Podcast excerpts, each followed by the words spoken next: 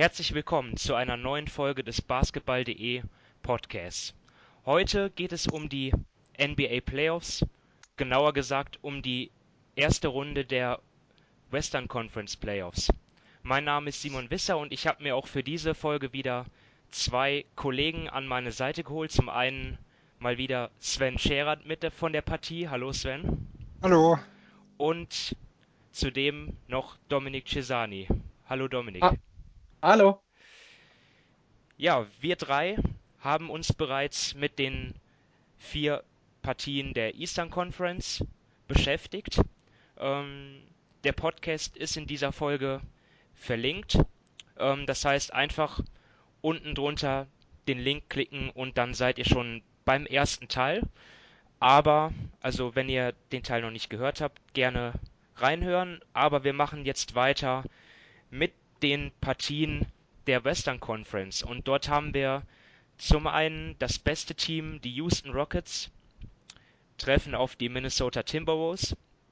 Dann haben wir Golden State Warriors, der amtierende Meister, gegen die San Antonio Spurs.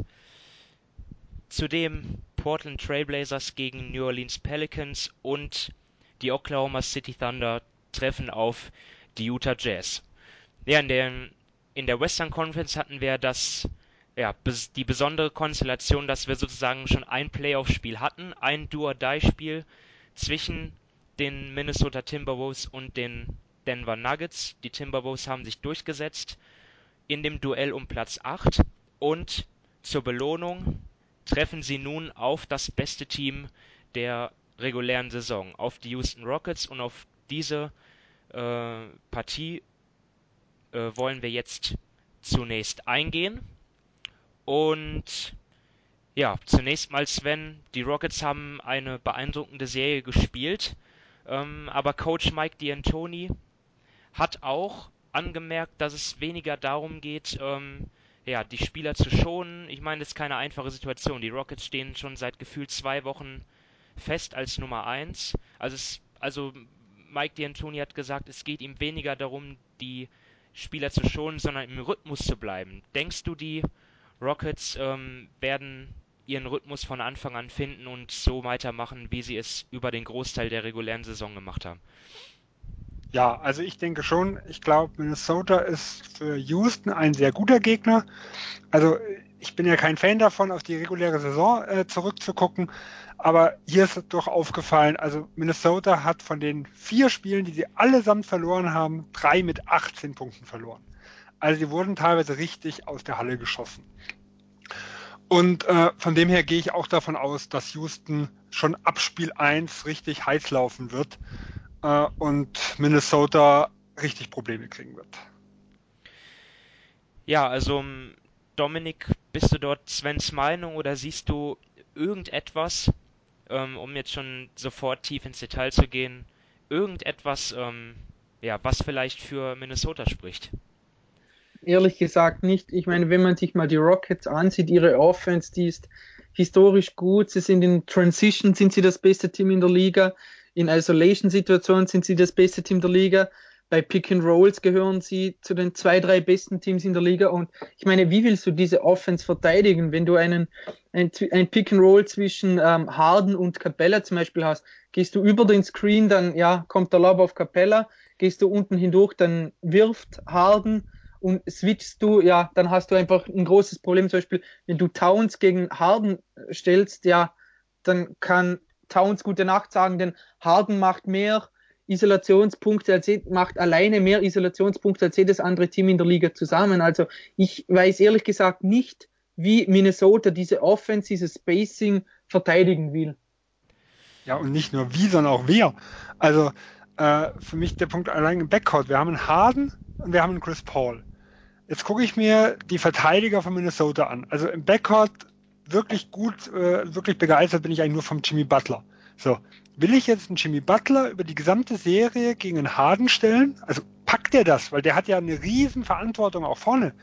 Äh, ja, dann spielen die über Chris Paul. Also da, äh, Teague ist jetzt kein schlechter, aber äh, ist jetzt nicht jemand, der ihn halten kann. Und wenn die jetzt in Pick and Roll gehen, ja, dann haben wir die Problematik, ein Carl Anthony Towns mag zwar super Anlagen haben, aber gerade wenn er draußen verteidigt, äh, der, er steht falsch, er ist sehr faulanfällig. Äh, also ich sehe da wirklich Probleme drin. Ich glaube, er gehört mit zu den faulanfälligsten Spielern der gesamten Liga und das gegen einen Harden und einen Paul. Also ich weiß nicht, wie sie es machen sollen. Und ja, ich finde halt gerade, wie du sagst, wenn Butler jetzt einen der zwei übernimmt, dann hat er offensiv und defensiv eine riesige Last. Und ich meine, rein vom Potenzial her müsste eigentlich Wiggins ein viel, viel besserer Verteidiger sein, als er ist, denn er ist athletisch, er ist lang, er würde eigentlich von seinem, von seinem Körper her so vieles mitbringen, um ein guter Verteidiger zu sein. Und wenn er das wäre, dann könnte man schon mit Wiggins und Butler gegen eben Harden und Paul spielen, aber da ja, Wiggins einfach nie sein, sein Potenzial abruft, sowohl offensiv als auch defensiv nicht, ist das einfach ein Riesenproblem. Ja, und bei Butler kommt ja noch das Fragezeichen der Verletzung hinzu. Ja. Also er hat ja das, das jetzt gegen Denver das erste Spiel gemacht, wo er wieder ansatzweise seine Minuten gespielt hatte. Davor hat er, glaube ich, zwei gemacht mit irgendwas um die 20 Minuten. Also ich glaube gegen Los Angeles und ich weiß gar nicht mehr, was das zweite war. Also ähm, äh, das heißt, wie fit ist denn überhaupt ein Jimmy Butler, wenn er jetzt an beiden Enden wirklich gefordert wird? Also gegen Denver sah er auf jeden Fall nicht 100% aus. Ja, und, und Ding und, und Thibodeau lässt ihn dann sowieso wieder 48 Minuten spielen, als von dem her. Ja, da ändert sich aber nichts. ist er gewohnt. ja, also es, ähm, ich meine, da sind wir uns einig, es wartet auf jeden Fall eine Herkulesaufgabe auf die Timberwolves, weil ähm, die Rockets einfach mit ihren in so offensiv, diese Offensivgewalt ist einfach so schwer zu stoppen. Sie haben Harden, sie haben Chris Paul, dann haben sie ja exzellente Schützen, sie haben Clint Capella. Ähm, das Pick and Roll von, von Harden oder Paul mit Capella ist absolut tödlich.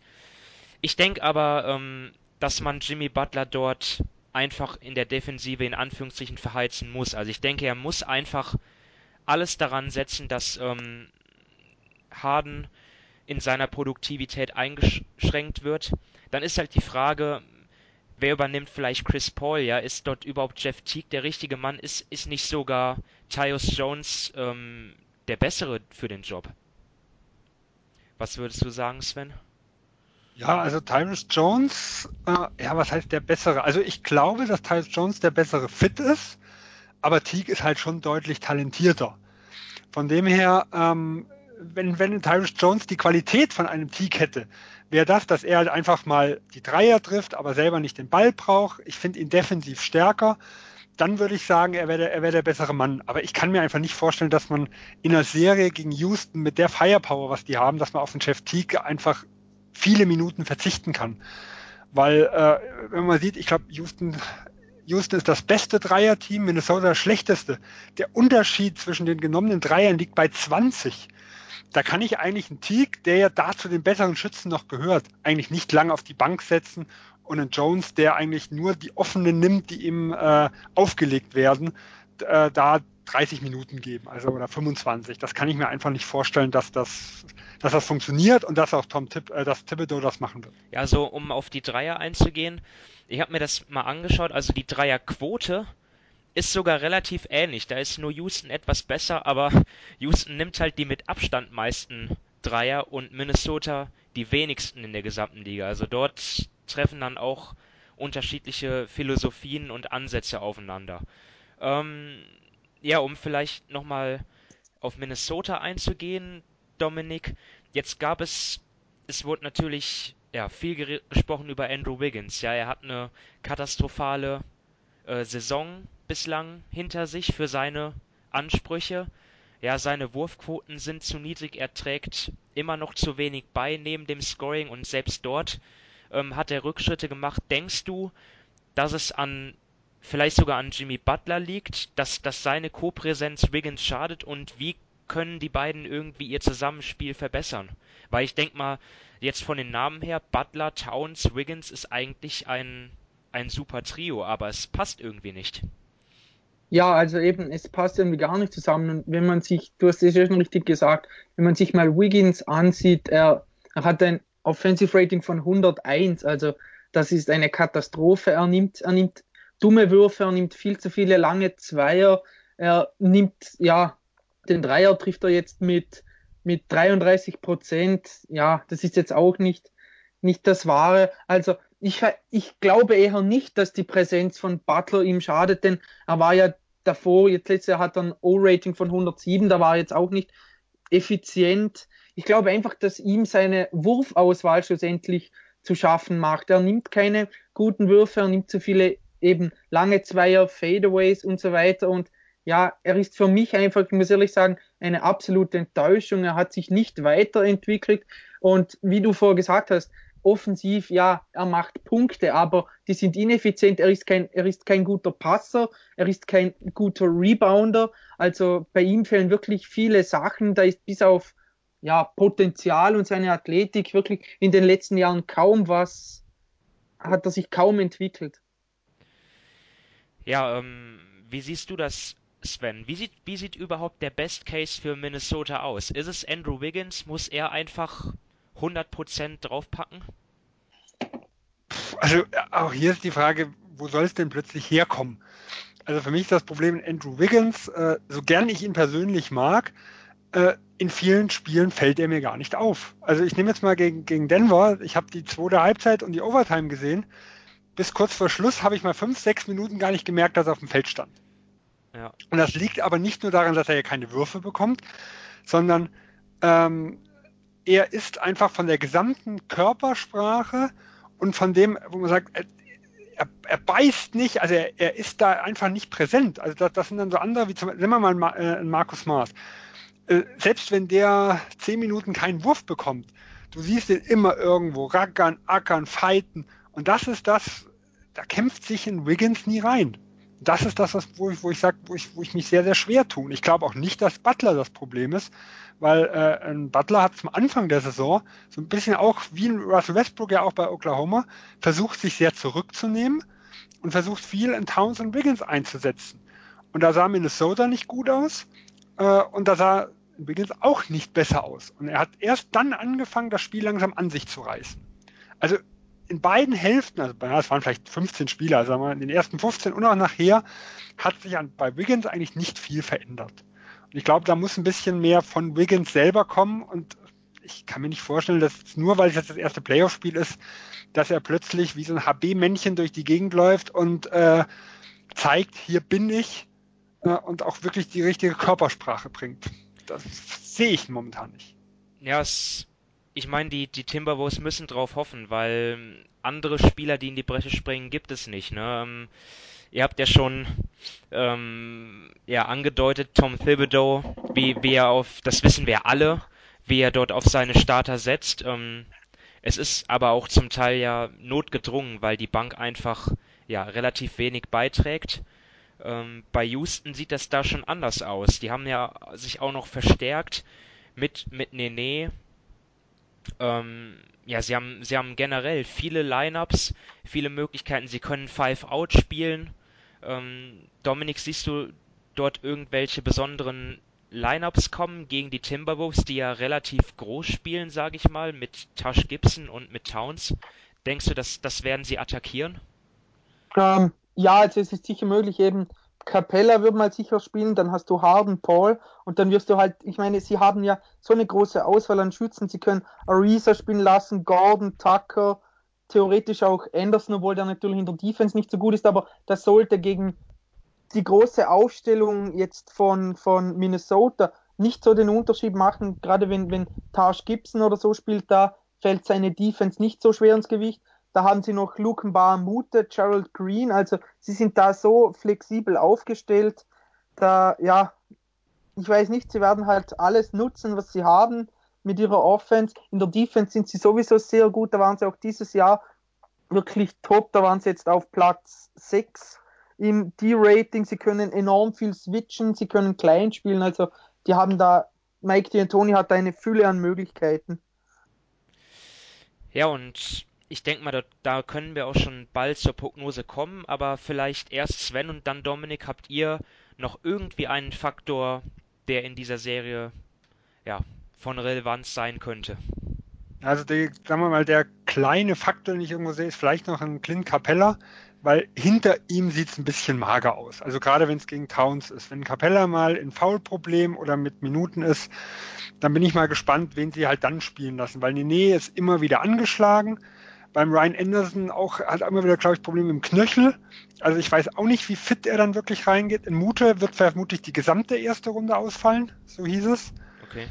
Ähm, und dann, wen setzen sie dann? Wenn die, je nachdem wer jetzt halt wie fit ist, setzt man einen Tucker auf Center oder äh, versucht man dann, äh, ist mit einem ganz anderen, sag ich mal, irgendwo, also da sehe ich vielleicht noch so eine, eine kleine Schwachstelle.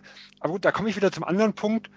Äh, in Towns wird in vielen Spielen halt einfach nicht gut eingesetzt. Es ist, es ist ja heutzutage schwer, Bigmans einzusetzen, aber es gibt ja Spiele, der hat ja zehn Würfe, elf, neun. Ähm, ist ja überhaupt die Frage, ob dann das wirklich so eine Schwachstelle ist, wenn die es nicht schaffen, in Towns in der Zeit richtig dominieren zu lassen. Dominik, hast du noch was auf der Hm. Seele? Nein, eigentlich nicht. Also ich glaube, man hat schon relativ viel zu dieser Serie gesagt. Okay, dann kommen wir also zu unseren abschließenden Einschätzungen. Ich würde sagen, ähm, da fange ich einfach mal an und zwar sehe ich einen Sweep kommen. Nicht nur in der regulären Saison, sondern auch in dieser Serie. Und ähm, ja, ihr habt schon alles gesagt und für mich ist einfach die, die Offensivgewalt der Rockets zu stark und ich habe dort noch eine Statistik, vielleicht etwas Nerdiges, was ich, was ich gefunden habe und unbedingt noch loswerden will. Und zwar ist es ja so, dass ähm, Isolationen ja immer verpönt sind als eine der ineffizientesten Abschlüsse.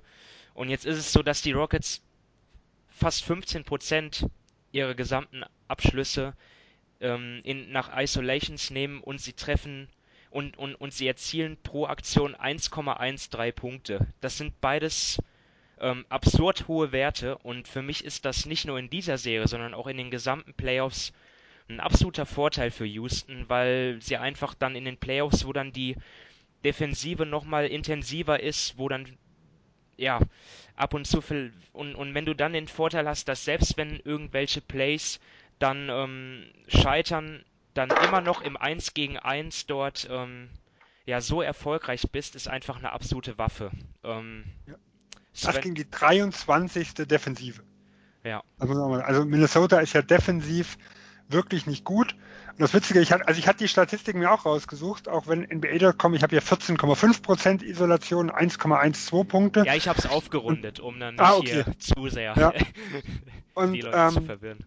äh, äh, witzig fand ich, die, die Clippers und Toronto, das sind die einzigen, die überhaupt noch einen Punkt pro Possession erzielen. Also der, Abstand ist riesig und ansonsten Ja, sind ist alle absurd. eigentlich ein Punkt oder drunter. Ja, Ja, und das heißt immer, Isolation ist wirklich äh, nicht effektiv. Und ja. es ist ja auch frustrierend. Dann verteidigst du 23 Sekunden super und dann wirft dir James Harden dann trotzdem einen Stepback-Dreier rein. Das ist ja einfach tödlich. Ähm, achso, dein Tipp noch? Äh, also ich habe äh, Houston in 5. Äh, ich glaube halt, Minnesota hat mit, mit Towns und Butler ähm, genug Qualität, um mal eine Schwäche von Houston auszunutzen. Äh, aber nur weil ich immer mich sehr, sehr schwer mit den Sweeps tue, weil ich sage mal, ein schlechtes Spiel gönne ich mal jedem oder ein äh, überragendes Spiel einem anderen Team. Ja, wie sieht's bei dir aus, Dominik? Gönnst du den Rockets auch ein schlechtes Spiel oder werden die einfach durchrauschen? Ja, ich habe jetzt die Rockets auch in vier, aber es würde mich, wie Sven gesagt hat, nicht überraschen, wenn die Rockets mal ein schlechtes Spiel haben oder eben bei Minnesota mal Butler und, und Towns mal wirklich offensiv ausrasten und da ein Spiel klauen, aber insgesamt wird es eine sehr klare Serie für die Rockets. Okay, dann würde ich sagen, machen wir weiter mit Golden State Warriors gegen San Antonio Spurs. Und ja, das ist eine Serie, die hatten wir letztes Jahr in den Conference Finals. Und wir erinnern uns alle noch gut, die Spurs äh, führten deutlich in Spiel 1 und plötzlich, ja, Sasa Pachulia mit einer, ja, kann man es dreckig nennen, mit einer dreckigen Aktion. Ähm, Kawhi Leonard landet auf seinem Fuß und fällt aus und danach ähm, sind die Spurs chancenlos. Ja, und jetzt ist es so, dass die Spurs wahrscheinlich es sowieso erneut ohne Kawhi Leonard richten müssen. Der, ähm, ich glaube, acht oder neun Spiele äh, gemacht Neun hat. Und Neun. genau, neun Spiele nur. Ähm, ja, wie siehst du das, Sven? Ähm, ich meine, bei den Warriors fehlt ja auch Stephen Curry. Ähm, vielleicht mal ein Zahl paar Zahlen dazu. Also die sind 40 zu 10 mit ihm. Nur ähm, 17 zu 14 oder so. Ähm, ich weiß nicht, ob jetzt die Zahlen genau stimmen, aber ungefähr auf jeden Fall nur eine ausgeglichene, nur eine leicht positive Bilanz ohne Curry. Das Net-Rating von ihm plus 15 ungefähr. Ähm, ohne ihn ist es fast 0,0, also nur ein paar Pluspunkte. Also er ist absolut der wichtigste Spieler für die Warriors eigentlich. Ähm, ja, siehst du, hast du sie trotzdem im Vorteil gegen die Kawhi-losen Spurs? Ja, also habe ich definitiv. Ähm, vielleicht nochmal zu den Zahlen ohne Curry. Also Curry ist der wichtigste Spieler im System von Golden State, weil das System ist auf ihn ausgelegt. Das muss man ganz klar sagen. Selbst mit einem Kevin Durant äh, ist dieses Spacing, was ein Curry bringt, ähm, elementär. Aber im ersten, also Curry hat ja im glaub, Dezember, November äh, hat schon mal ausgesetzt, da hat Golden State neun der elf Spiele gewonnen. Also ich weiß jetzt nicht, wie sehr man jetzt die letzten Spiele, äh, wo ja auch ein Kevin Durant, ein äh, Clay Thompson, ein Draymond Green immer mal wieder angeschlagen sind und äh, sagen wir, sie keinen Bock hatten. Ich weiß es nicht, was da war, aber sie spielten auf jeden Fall nicht mit der Intensität, wie es war. Ob man das jetzt nicht überbewerten sollte. Ja. Also ich finde äh, am Saisonanfang, da wo es noch um was geht, das finde ich deutlich aussagekräftiger wie jetzt die letzten Wochen.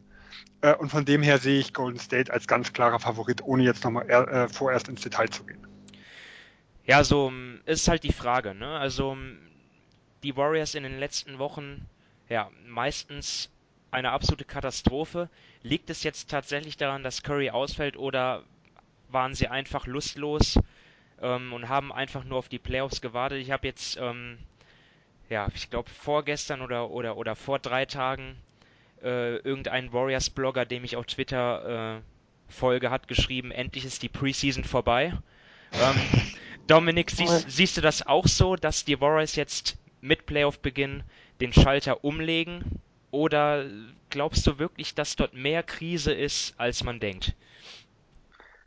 Ja, ich glaube, Krise würde ich nicht sagen, aber das eben mit dem Schalter umlegen, das haben wir ja schon im, im Osten besprochen meiner Meinung nach ist das nicht so einfach, wie man, ja, wie man es immer sagt. In der Defense kann ich mir schon vorstellen, dass Golden State da auf einem viel besseren Niveau spielen wird, denn ja, in der Regular Season, man hat, sie haben jetzt zwar das neun, äh, das achtbeste Defensive, Defensive Rating gehabt, aber man merkt ihnen an, sie, sie spielten einfach nicht mit so viel Einsatz, wie man es früher gewohnt war. Also da kann ich mir gut vorstellen, dass sie da in der Defense nur schon alleine durch ihren Einsatz einen Gang hochschalten können und einfach wieder eine Top-Defense stellen, aber offensiv, gerade in der ersten Runde jetzt gegen San Antonio, kann ich mir vorstellen, dass es da richtig viel Stückwerk geben wird, denn du hast vorher schon ein paar Zahlen genannt.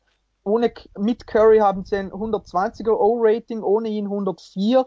Die Pace mit ihm liegt bei 106, ohne ihn bei 98. Also das sind gewaltige Unterschiede.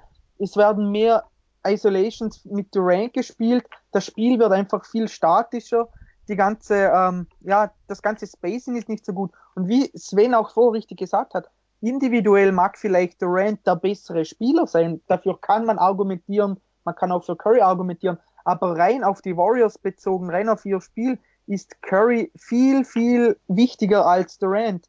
Und da bin ich wirklich gespannt, wie sie das machen. Eben, wenn er, er ist Off-Ball so, ja, so wertvoll für sie, da bin ich wirklich ja, gespannt, wie es dann mit dem Ball-Movement aussieht. Ich habe nur vor ein Bild gesehen, wie, wie San Antonio ähm, ein Pick and Roll mit Curry verteidigt und wie sie es mit Queen Cook verteidigen. Das sind Welten als Unterschied und das macht es dann natürlich San Antonio schon um vieles einfacher, das verteidigen zu können.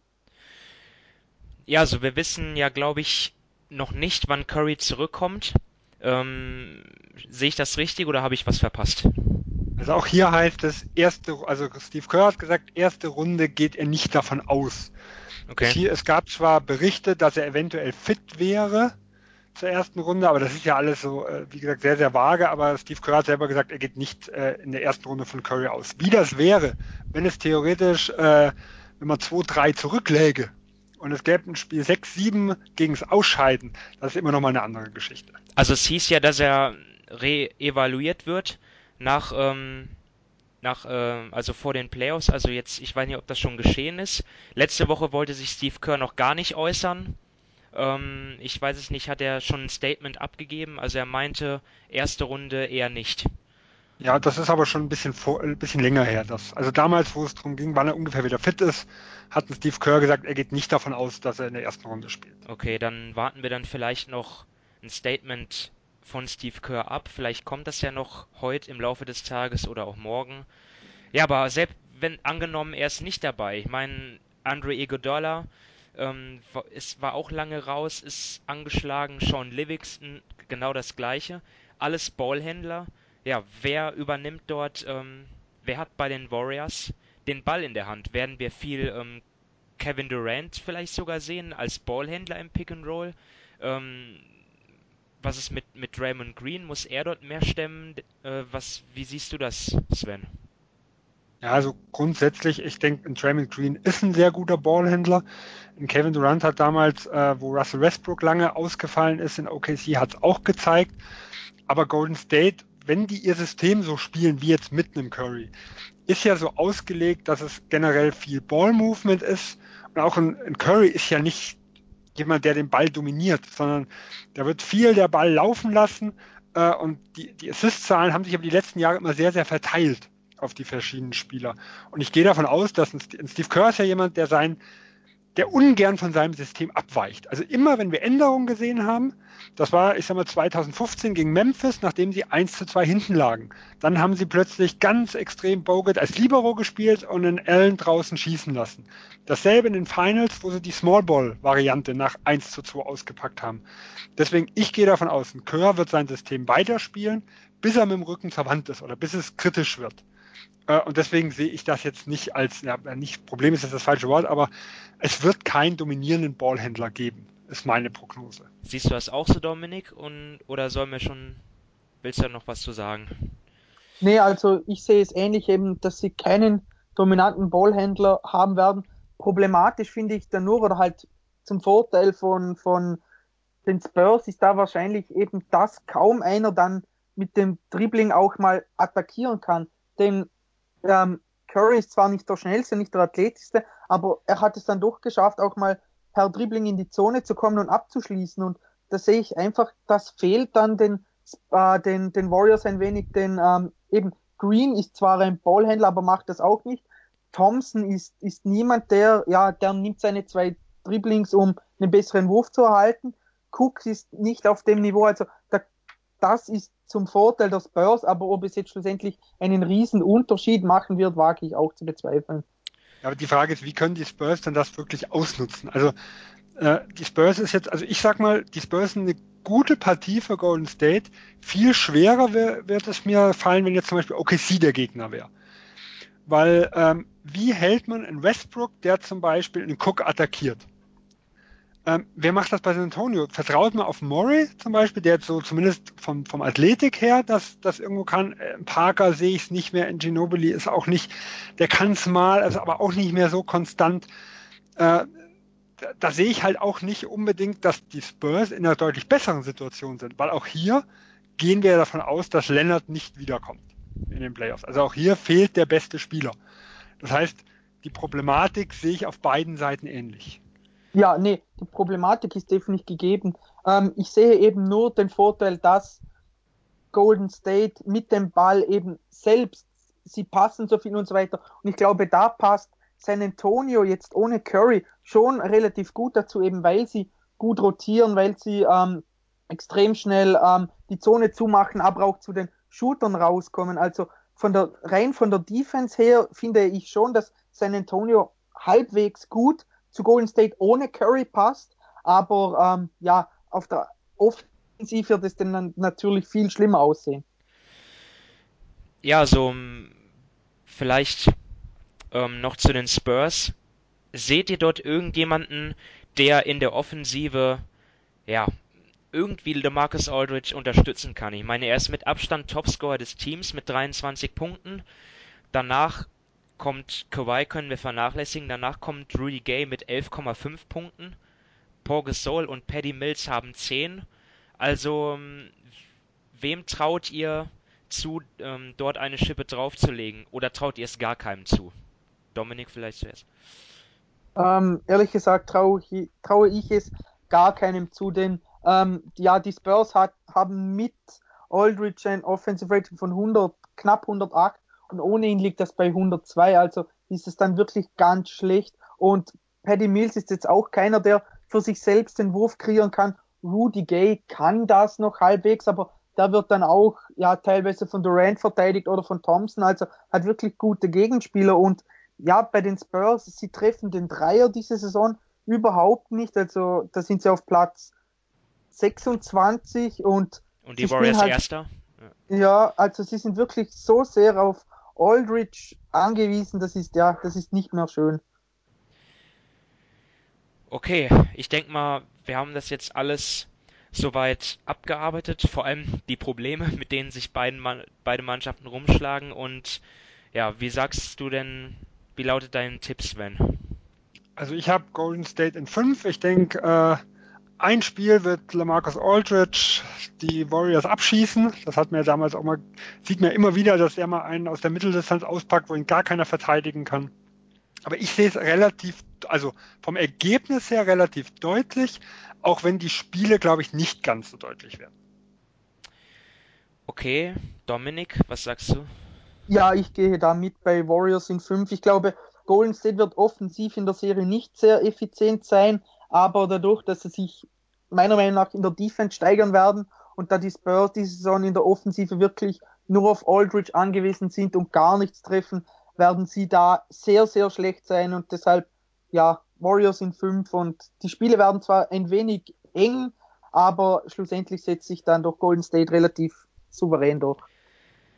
Ja, ich sehe es eigentlich genauso wie ihr. Also die Spurs haben zwar einige Verteidiger, DeJounte Murray, Danny Green, Kyle Anderson, die den Warriors durchaus Probleme machen können, aber in der Offensive fehlt es einfach an zu vielem. Ich denke mal, Marcus Aldridge ist auch ein Spieler, auf den sie sich sehr gut konzentrieren können, weil er halt auch oft in den Post-Up geht. Dort kann man ähm, ihn doppeln. Ich denke mal, das werden die Warriors auch in, in vielen Situationen machen. Und dort fehlen dann einfach die, die Spieler, die das bestrafen. Und ich würde auch sagen, dass Golden State das in fünf Spielen eintütet. Okay, und dann gehen wir weiter zu einer Serie, ja, mit zwei Überraschungsteams kann man durchaus sagen. Also ich habe weder erwartet, dass Portland Heimvorteil hat, noch dass die Pelicans in die Playoffs kommen. Nach Cousins Ausfall schon mal gar nicht. Jetzt ist es aber nun mal so. Wir haben dieses Duell Portland gegen New Orleans. Ja, ähm, Sven, zunächst mal deine Einschätzung zu den beiden Teams. Wo sind dort die Stärken? Ähm, auf welche Spieler kommt es an? Ich meine, das kann man wahrscheinlich relativ schnell identifizieren, oder? Ja, also ich glaube, das wird ein unglaublich interessantes Duell. Weil aus meiner Sicht äh, ist es das, was Portland nicht unbedingt gewollt hat, aber für New Orleans ist es von den ersten vier das perfekte Matchup.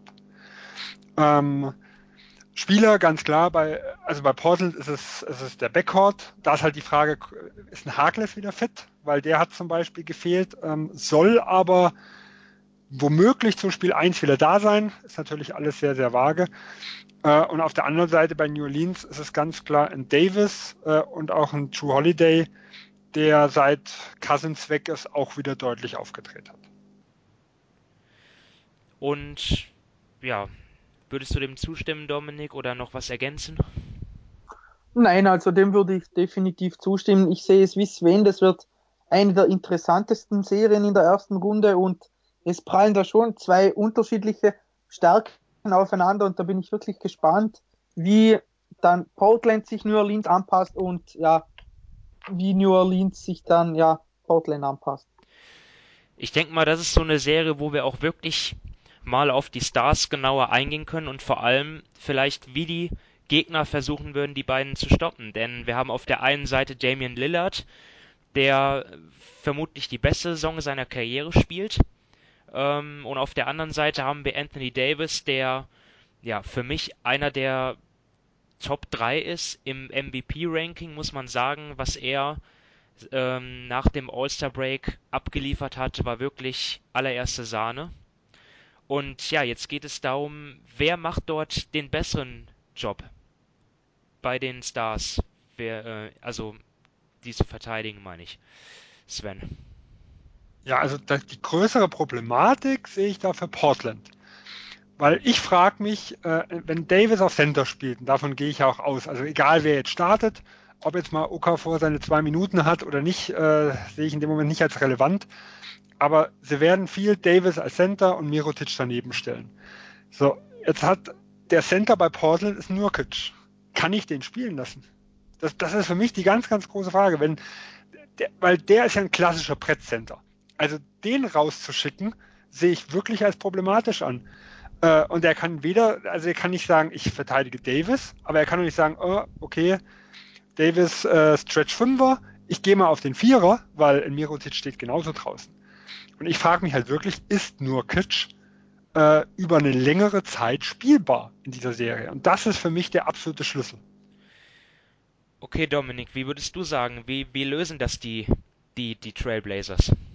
Ja, das ist, Sven hat absolut recht, das ist wirklich ein Problem, denn wenn du ähm, Davis im, im Post hast, ich meine, Davis, er kann werfen, er kann zum Korb ziehen, er zieht die Fouls, er ist enorm, er ist einfach enorm vielseitig und Nukic ist, so gut er sich entwickelt hat, doch da kein guter Gegenspieler und dann kommt es halt darauf an, was macht Portland. Ich meine, wenn, wenn eben, wenn du Mirotic neben Davis hast, dann hat Davis unheimlich viel Platz im Post und das Spacing ist dann, ja, okay, auch wenn du zum Beispiel Ronda auf dem Feld hast, aber als Portland, wenn, wenn du dann einen deiner Guard zur Hilfe schickst, um, um Davis zu doppeln und der findet dann den freien Mann, dann hast du einfach ein Problem. Und es könnte natürlich von Vorteil sein, zum Beispiel, wenn Rondo auf der Strong Side steht, dann kann Rondos Verteidiger natürlich im Post aushelfen. Aber darauf ja, wird Gentry reagieren und eben halt ähm, Davis alleine an der Strong Side haben und die anderen halt Richtung Mitte und auf der Weak Side seine vier Spieler aufgestellt haben. Und dann ist es enorm schwer, gegen Davis zu helfen, ohne seine komplette ähm, Defense ja, zu entblößen. Ja, so, ähm, ich denke auch, dass dort Terry Stotts sicherlich irgendwas versuchen wird. Ähm, haltet ihr es für möglich, vielleicht ja, zumindest zeitweise Amino gegen Davis spielen zu lassen, Sven? Ja, also ich habe mir das ja auch schon überlegt. Äh, für mich, wie gesagt, da der Schlüssel, kommt ein Harkless zurück und fit. Weil wenn der jetzt zum Beispiel fehlen sollte oder nicht hundertprozentig äh, äh fit ist, ja, wen setze ich denn dann auf Forward? Weil nehme ich dann einen Power Forward, einen Turner? Oder spiele ich mit drei kleinen, also mit einem, mit einem Napier zum Beispiel? Äh, weil dann sehe ich die, die schwächste Position für mich in Portland sind halt diese zwei Forward-Positionen hinter Amino und Harkless. Und wenn da einer fehlt, dann weiß ich nicht, wie sie das kompensieren sollen. Wie gesagt, außer sie spielen ganz, ganz klein äh, und zocken. Okay, ähm, aber du hast ja eben schon ähm, gesagt, dass ähm, ähm meintest du nicht, dass, dass ähm, die Pelicans für die Trailblazers das beste Matchup sind? Nee, andersrum. Andersrum. Portland okay. ist für mich für, für, die, äh, für die Pelicans das beste Matchup. Okay. Von den vier, die vor dem letzten Spieltag noch zur Auswahl waren. Okay, ähm, ja, sorry, dann habe ich das äh, falsch verstanden. Ja, Siehst du denn trotzdem irgendwie Vorteile für die Trailblazers, die man ganz klar festmachen muss?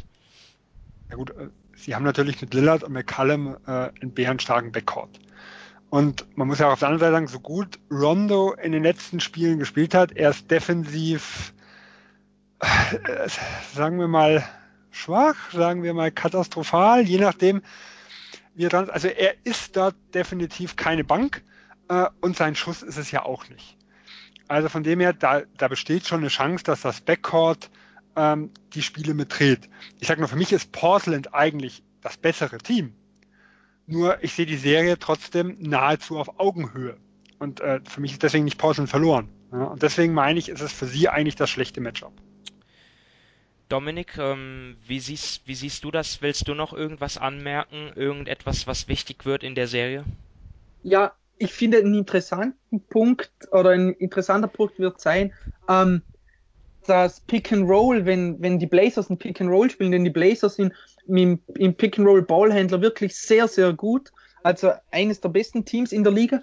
Aber die Pelicans sind defensiv bei Pick and Roll Ballhändler eines der absolut besten Teams in der Liga. Und da bin ich gespannt, wie das ausspielt, denn wenn du ein 1 und 5 Pick and Roll hast, da kannst du Davis eben auf, auf Lillard oder auch auf McCollum switchen. Das ist nicht das Problem, denn Davis kann am Perimeter gegen die bestehen.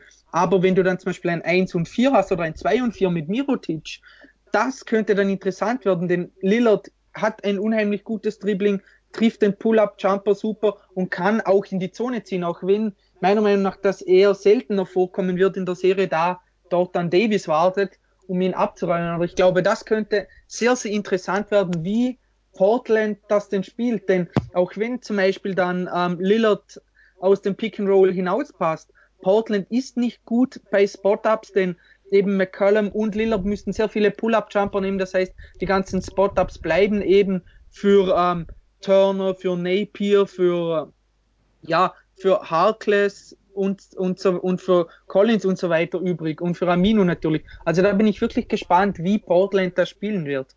Ja, ich finde, du sprichst da einen ganz wichtigen Punkt an, weil für mich ist, äh, seit Cousins raus ist, wenn der, äh, Davis auf der 5 spielt, ist äh, die Rim Protection deutlich besser geworden. Also äh, New Orleans hat jetzt, glaube ich, seit All, ich hatte mal geguckt, All-Star Break fünf beste Defense in der Hinsicht. Da sieht man, wenn die wirklich mal überrannt werden, dann ist ein Davis hinten in Bank. Und es gibt eigentlich keinen, der ihn, also wenn Nurkic spielt, keinen, der ihn rausziehen kann.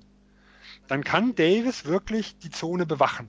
Und auch so mag ich die Verteidigung von New Orleans, die sie haben, also gegen, gegen Lillard oder McCallum, weil ein Holiday ist meiner Meinung nach ja, so ein Borderline-Kandidat für ein Defensive-Team in der Hinsicht und ein Moore ist ganz solide. Und wenn die kein Shooting haben, also wenn ein Turner zum Beispiel äh, spielen muss, dann können sie einen Rondo auch dort abstellen. Also dann sehe ich auch wirklich, es nicht ganz so einfach für die zwei Guards. Deswegen finde ich die Serie unglaublich spannend, auch wenn ich die Pelicans nicht als das stärkste Team sehe, äh, ist für mich die, das Matchup einfach hervorragend, weil für mich die große Schwachstelle der Pelicans, und zwar der Flügel, den kann Portland nicht ausnutzen. Amino Harkless sind keine, die in Mirotic defensiv oder äh, wer auch immer dann auf der 3 spielt, ob sie die kleine Variante mit Moore oder mit Miles, der eigentlich reiner Schütze ist, spielen, ja, das kann Amino und Harkless, die können das nicht wirklich ausnutzen. Ja, so man merkt auf jeden Fall jetzt in der Diskussion, es wird, ähm, es ist ein sehr ausgeglichenes Duell und man muss ja auch sagen, selbst wenn jetzt Portland der Third Seed ist und die Pelicans nur der Sixth Seed. Das sind ja genauso wie, ähm, das kommt ja auch noch, äh, das gilt genauso für OKC gegen Utah, was wir gleich besprechen. Das sind ja Duelle zwischen Teams, die trennen zwei oder drei Siege.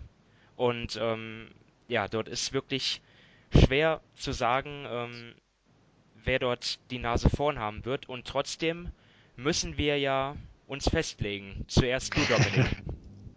Ah, toll. Ähm, ja, ich habe jetzt die Blazers in sieben. Nicht, weil mein Vertrauen in das gesamte Team so riesig ist, sondern weil ich einfach glaube, dass ihr Heimvorteil, sie stehen bei 28 zu 13 und die Kombination aus Lillard und McCollum schlussendlich den Unterschied macht. Denn Lillard ist diese Saison, glaube ich, der beste oder zweitbeste Scorer im vierten Viertel und als Lakers-Fan habe ich das selber leidvoll miterleben müssen, wie er ja innerhalb von zwei Minuten einfach ein komplettes Team auslöscht. Also da denke ich schon, dass schlussendlich Portland vielleicht da den da der klitzekleine Vorteil ist, den die Serie für sie entscheidet. Also ich sehe auch Portland leicht im Vorteil, obwohl natürlich Anthony Davis ein Riesenfaktor ist aber ich vertraue einfach der, der Defense der Blazers, die in dieser Saison hervorragend funktioniert hat. Mit dem ähm, System von Terry Stotts, mit seiner Philosophie, dass man vor allem die Zone beschützt und ähm, ja mehr ähm, lange Zweier forciert. Und ja, sie werden Anthony Davis wahrscheinlich ziemlich beackern. Äh, doppeln, was weiß ich, vielleicht sogar Triple Teams und dann ist halt die Frage, wer nutzt das aus?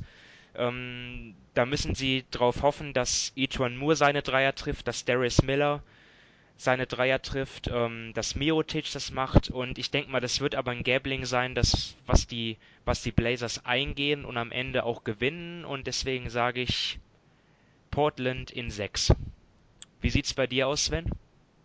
Ja, ich habe lang hin und her überlegt, entweder Portland in 7 oder New Orleans in 6, weil ich glaube, ein Spiel 7 in Portland zu gewinnen wird richtig happig. Ich habe mich für New Orleans in 6 entschieden. Für mich war der ausschlaggebende Punkt die Unsicherheit mit dem Harkless. Wie, wie fit ist der? Weil für mich sind die, die letzten Spiele war Portland nicht allzu überzeugend. New Orleans hat eine sehr, sehr gute Serie äh, zum Schluss gehabt, hat mich sehr überzeugt und mit dem, mit der Unsicherheit Harkless setze ich auf New Orleans. Ja, verschiedene Meinungen finde ich super und ich denke mal, dass ähm, spiegelt eigentlich die komplette Serie wieder, komplett unvorhersehbar. War, glaube ich, die erste Mal, wo wir abweichend waren von der Meinung. Ja, ja muss ja auch möglich, ja. Muss ja auch mal sein. Also es ist ja. jetzt viel zu langweilig bislang. Ähm, ja, und ich denke mal, langweilig wird es auf keinen Fall zwischen den Oklahoma City Thunder und den Utah Jazz. Ähm, erstmal zur Einleitung. Ich denke mal, OKC ist, denke ich, das Team mit den hochkarätigeren Namen. Sie haben Russell Westbrook, Paul George ähm, und die Reste von Carmelo Anthony. Ähm, zudem noch Steven Adams, aber die Utah Jazz, vielleicht das heißeste Team der letzten Monate. Wenn wir uns erinnern, ähm, Rudy Gobert war ausgefallen, die Jazz eigentlich schon abgeschlagen und dann gewinnen sie von ihren letzten 38 Spielen sage und schreibe 30 absolut genial. Nur Houston ist besser gewesen ähm, in diesem Zeitraum. Sie stellen seit, seit Mitte Januar die Abstand beste Verteidigung, ähm, haben auch das beste Net-Rating seit diesem Zeitraum. Ja, deswegen jetzt an Sven die Frage, ist nicht Utah sogar der Favorit? Puh. Äh, also für mich nicht. Weil für mich, gut, ich, ich habe mich natürlich auch vor der Saison schon sehr weit aus dem Fenster gelegt. Ich hatte ja damals gesagt, wenn alles gut läuft, ist Oklahoma der härteste Konkurrenz von Golden State. Ähm, ich glaube immer noch vom Talent her sind die weit über Utah. Und äh, in den Playoffs setze ich, wenn ich eine 50-50-Entscheidung habe, immer noch auf Talent. Gut, ähm, Dominik, was sagst du zu der Serie? Ja, also Talent ist sicher entscheidend, aber jetzt so ganz generell, die Thunder sind für mich, ja, von dem, selten hat mir ein potenzielles Top-Team, wie sie jetzt sind, weniger zugesagt als sie diese Saison, denn bis auf ihr Westbrook Pick and Roll haben sie eigentlich gerade offensiv kaum was, was mich wirklich begeistert. Sie spielen die wenigsten Pässe in der Liga. Westbrook hat den Ball immer unheimlich viel. Er kann nicht Offball spielen und ja, ich muss ehrlich sagen, mich, ja, mich begeistert das Team nicht im Ansatz, aber das Talent ist natürlich vorhanden eben mit Westbrook, mit George, mit Adams als Center, der mir diese Saison aber wirklich sehr, sehr gut gefallen hat. Gerade auch als Offensiv-Rebounder macht er einen super Job. Aber ja, Utah, ich meine, Utah kommt einfach über ihre mannschaftliche Geschlossenheit. Es ist ein Riesenunterschied, seit Gobert wieder da ist, gerade defensiv denn mit ihm haben sie ein Rating von 97,7. Ohne ihn liegt das bei 105. Also er ist da wirklich der Anker. Sie lassen den Ball sehr gut laufen. Sie bewegen sich gut. Sie gerade dann für Spieler wie Joe Ingles, der bekommt sehr, sehr viele offene Würfe, was auch seine gute Dreierquote erklären lässt. Also sie spielen schon eher deren, den oder die Art von Basketball, die mir mehr zusagt als von Oklahoma City, aber ich habe da es ein wenig wie Sven, dass in so einer engen Serie oft das, ja, das individuelle Talent eines Spielers oder eines Teams den Ausschlag gibt. Ja, und bei Utah haben wir ja die besondere Situation, dass sozusagen ein Rookie der beste Offensivspieler seines Teams ist. Und zwar Donovan Mitchell, absolute Rookie-Sensation. Ähm, jetzt geht es aber in die Playoffs. Das ist dann nochmal eine andere Geschichte. Ähm, Sven, traust du dem Braten? Denkst du, er spielt so weiter oder ähm, wird er Probleme kriegen? Ja, also ich, erstmal, Rookie in den Playoffs ist immer relativ schwierig. Äh, und auch Mitchell war so, der hat ja Spiele gehabt, wo er, also er muss ja viel übernehmen in Utah, weil halt offensiv ansonsten nicht so viel läuft. Und er hat dann Spiele gehabt, die auch weniger schön von den Quoten waren. Und er hat er Spiele gehabt, die absolut überragend waren. Ich denke, das wird in den Playoffs genauso auch aussehen. Was ich mir halt nicht vorstellen kann, ist, dass er einen Gang nach oben schalten kann. Und äh, das ist ja oft das, viele Teams können einfach in den Playoffs nochmal ein, zwei Gänge raufschalten. Und das sehe ich in Utah nicht.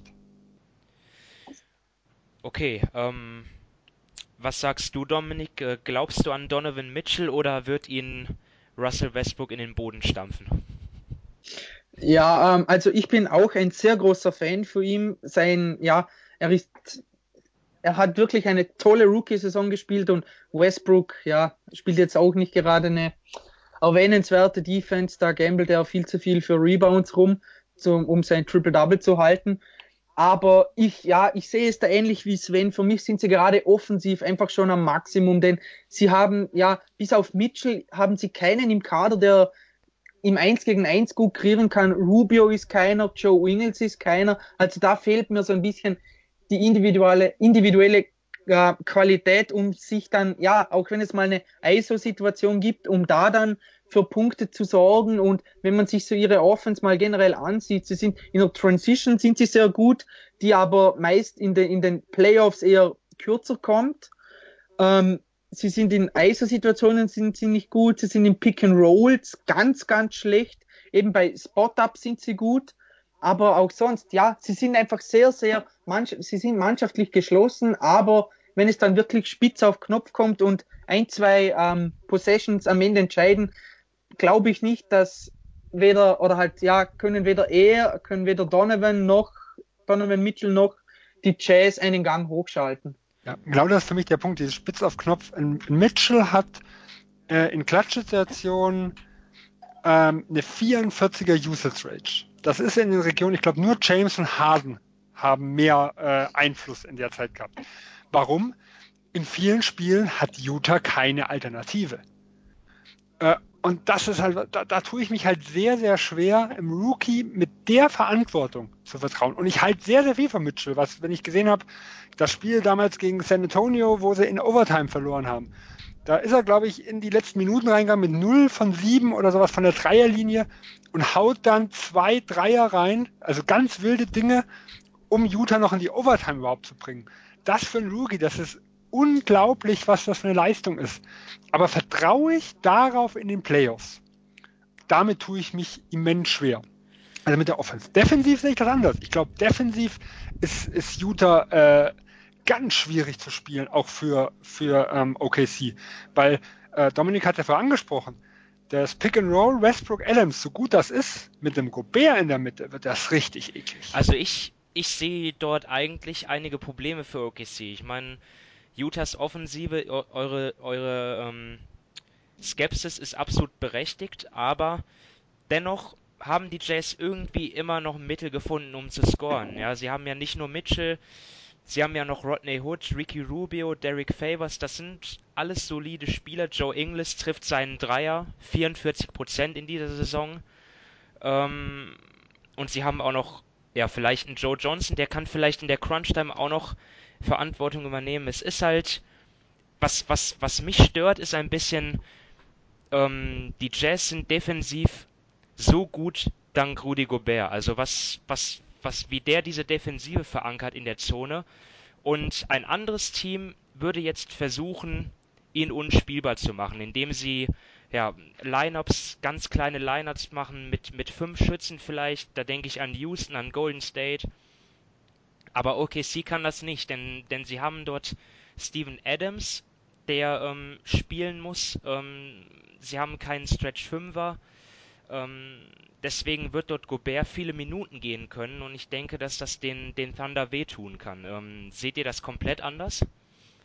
Also ich sehe das vollkommen gleich, deswegen sage ich, Adams und Westbrook, dieses Duo wird richtig Probleme kriegen gegen Gobert.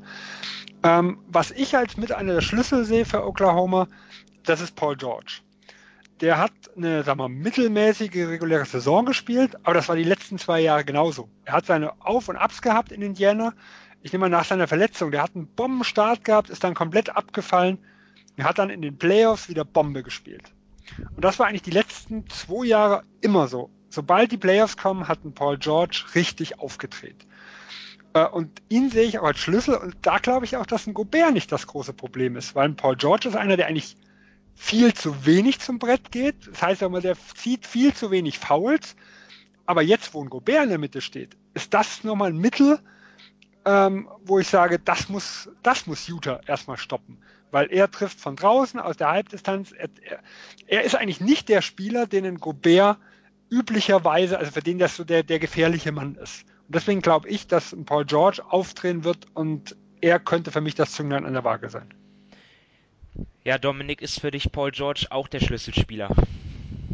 Ja, also aus Oklahoma City Sicht definitiv. Ähm, er muss einfach, eben er hat es seit dem All-Star Break wirklich sehr, sehr schlecht gespielt, aber wie Sven gesagt hat, er war auch die letzten, die letzten Jahre in der Regular Season jetzt nicht berauschend, hat aber dann in den Playoffs einen Gang hochgeschalten. Und das wird für die Thunder wirklich sehr wichtig sein, denn das Problem, was ich bei ihnen einfach sehe, ist, wenn Westbrook in der Ball hat, äh, wenn Westbrook den Ball nicht in der Hand hat, ist er einfach nutzlos, denn Offball, er macht nichts, er cuttet nichts im Korb, er stellt keine Screens, du kannst ihn nicht als Spot-Up-Schützen ähm, benutzen. Du, er muss wirklich jedes Mal bei jedem Angriff den Ball in der Hand haben und entweder selbst abschließen oder einen Pass zu seinem Mitspieler suchen. Und da weiß ich nicht, wie das gegen Utah eben funktioniert, gerade wenn, wenn das Pick and Roll zwischen ihm und zwischen Adams ähm, gut bespielt wird von Gobert. Und da wird es schon wichtig sein, dass eben dann ähm, George mal ja, besser wird. Und da finde ich es auch ganz interessant bei OKC, so ihre, sie sind zum Beispiel, sie spielen sehr wenige Cuts oder sie machen auch sehr wenige ähm, Spielzüge nach Screens und so weiter. Und das finde ich eigentlich relativ interessant, weil denn von ihrem Spielermaterial her würden sie ja da das Potenzial mitbringen, zum besser zu sein. Gerade zum Beispiel wenn, wenn ähm, Paul George zum Korb cutte, nach, wenn Westbrook den Ball hat. Und das sind so Dinge, die kommen mir einfach bei OKC zu kurz, die sie nicht nutzen. Sie sind da offensiv zu unkreativ und sind einfach viel zu abhängig von, ja, von äh, Westbrook, der den Ball die ganze Zeit in der Hand hält. Ja, da gebe ich dir vollkommen recht, Dominik. Das ist auch für mich, wo ich am Anfang der Saison gesagt habe, dass, dass ich OKC als mit einem riesen Ceiling sehe war für mich auch die Frage, wie macht sich ein Westbrook? Und Westbrook hat mich diese Saison immens enttäuscht, weil ich, man hat einen Westbrook 2012 schon gesehen, dann haben, ähm, wo sie dem Hasen sehr, sehr viel den Ball in die Hand gegeben hat. Da hat der Offball mit Cuts eigentlich recht gut gespielt. Und er hat ja am Anfang der Saison auch versucht. Er hat ja am Anfang äh, der Saison wie ein Jimmy Butler auch bei Minnesota versucht, sich zurückzunehmen, äh, äh, Mello und George mehr einzubinden und es war eine Katastrophe. Das, das muss man so ganz klar sagen. Also ich sehe hier auch definitiv den Kritikpunkt. Und für mich, ich bin aber auch sehr gespannt, ähm, was sich ein Billy Donovan in den Playoffs einfallen lässt, weil der steht ja immens in der Kritik. Die Thunder-Fans lassen ja kein gutes Haar an ihm. Ich kann nicht sagen, was er für ein Coach ist. Ich weiß nicht, liegt das dran, äh, dass ein Westbrook so balldominant ist? Oder liegt äh, oder liegt es daran, dass ein Billy Donovan wirklich vielleicht dass solche Profis nicht coachen kann, aber eigentlich in den letzten zwei Jahren in den Playoffs fand ich, war sein Job gar nicht so schlecht. Also ähm, egal, ob es damals gegen San Antonio war, wo sie im ersten Spiel aus der Halle gerannt wurde, wurden, da hat er dann plötzlich groß gespielt mit Adams und mit Kanter. Das hat hervorragend funktioniert. Und gegen Golden State hat er auf sehr, sehr klein mit dem Ibaka. Also er hat die richtigen Adjustments eigentlich immer getroffen immer, das ist jetzt übertrieben, sie haben natürlich ein 3-1 weggeschmissen, also das kann man auch gegen ihn halten, aber er hat anders gecoacht wie in der regulären Saison. Und da bin ich mal gespannt, ob dieser Unterschied zwischen einem Schneider und einem äh, Donovan so groß ist, wie in der regulären Saison war, oder ob ein Donovan da ein bisschen aufschließen kann, was das Coaching angeht. Ja, ich meine, Quinn Snyder hat sich ja schon mittlerweile irgendwie die Reputation erarbeitet als einer der besten Coaches.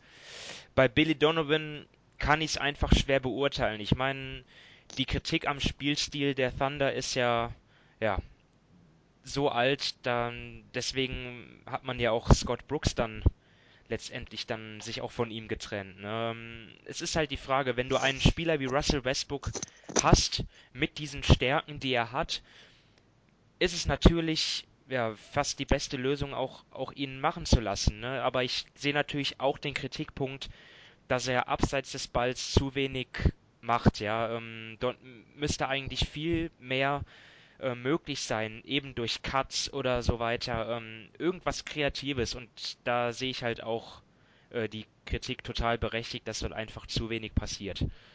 Ähm, ja, das ist irgendwie wie so das Huhn und ja, das Ei oder halt die Henne und das Ei Problem irgendwie. Ich meine, klar, ich verstehe die äh, Thunder-Fans schon, dass sie, ja, dass sie mit Billy Donovan nicht zufrieden sind, aber ihm ganz alleine da die Schuld, ähm, ja, zu geben, finde ich dann auch unfair, denn ich glaube, als Mitspieler eben ist es unheimlich schwer, mit Westbrook zu spielen, wenn du so selten den Ball bekommst, wenn du den Ball hast, dass kaum Bewegung herrscht. Und ich meine eben, ihr habt es schon gesagt, es hat bei Brooks nicht geklappt, mit Durant, mit Westbrook, auch wenn sie da eben so in ISO-Situationen wirklich gut waren. Es klappt jetzt nicht mit Donovan, also das zieht sich jetzt durch über zwei Trainer und ob da dann schlussendlich doch immer die Coaches schuld sind, ja, da weiß ich auch nicht, ob, ob man da, ja, ob das richtig ist. Bei Westbrook ist es ja auch so, dass er in der Crunch-Time nach wie vor so viele katastrophale Entscheidungen trifft.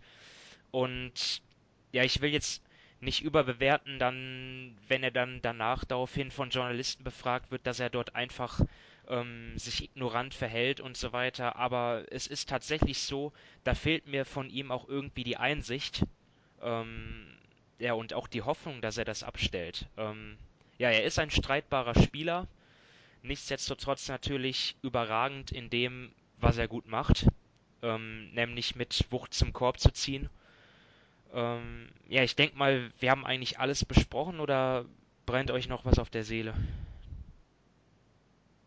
Nee, also mir nicht. Bei mir auch nicht. Gut, dann kommen wir zu unseren letzten Tipps in dieser Playoff-Vorschau. Und ja, da würde ich einfach mal sagen, Sven beginnt. Ja, also auch wenn ich äh, viel pro OKC in der Hinsicht gesprochen habe, es wird für mich ein enges Ding. Deswegen, ich habe auf 7 OKC getippt. Alles klar, also eine lange Serie. Ähm, Dominik, deine Meinung?